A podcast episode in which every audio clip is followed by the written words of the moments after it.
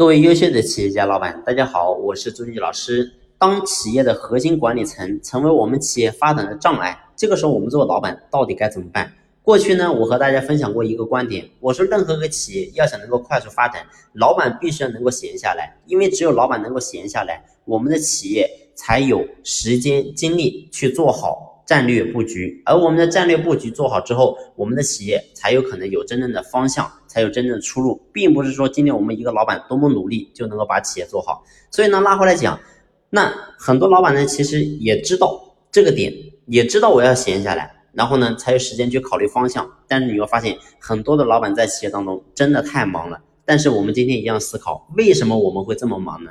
其实忙的根本就是因为我们的核心层，我们的骨干没有能够真正独当一面。换句话来讲，离开了我们这个老板。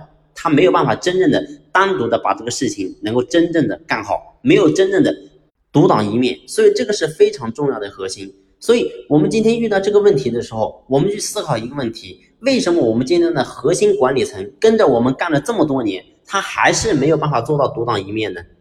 所以我们要好好去思考一下，这个到底是他个人的能力有问题，还是他的价值观有问题呢？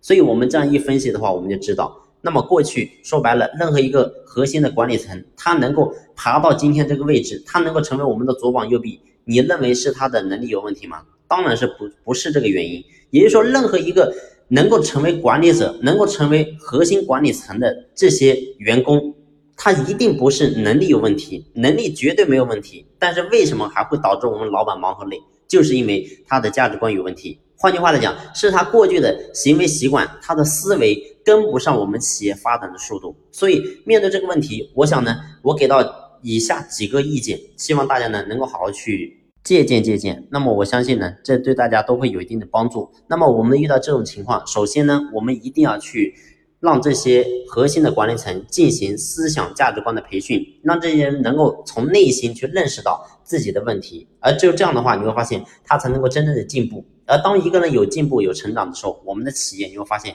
也能够随着他们的变化而变化。那当然呢，有没有这种情况？也就是说，我们不管怎么样去让他们去学习，不管怎么样去让他们培训，最后这些人还是不行。有没有这种情况呢？有。所以这个时候呢，我们要做的布局是什么？就是在我们企业内部一定要有一套非常完善的晋升系统。也就是说，有升有降，就跟我们的国家是一样的。也就是说，今天一个人。如果说你的能力可以好，那你可以一直往上爬；如果说你的能力不行了，那么呢你会往下掉。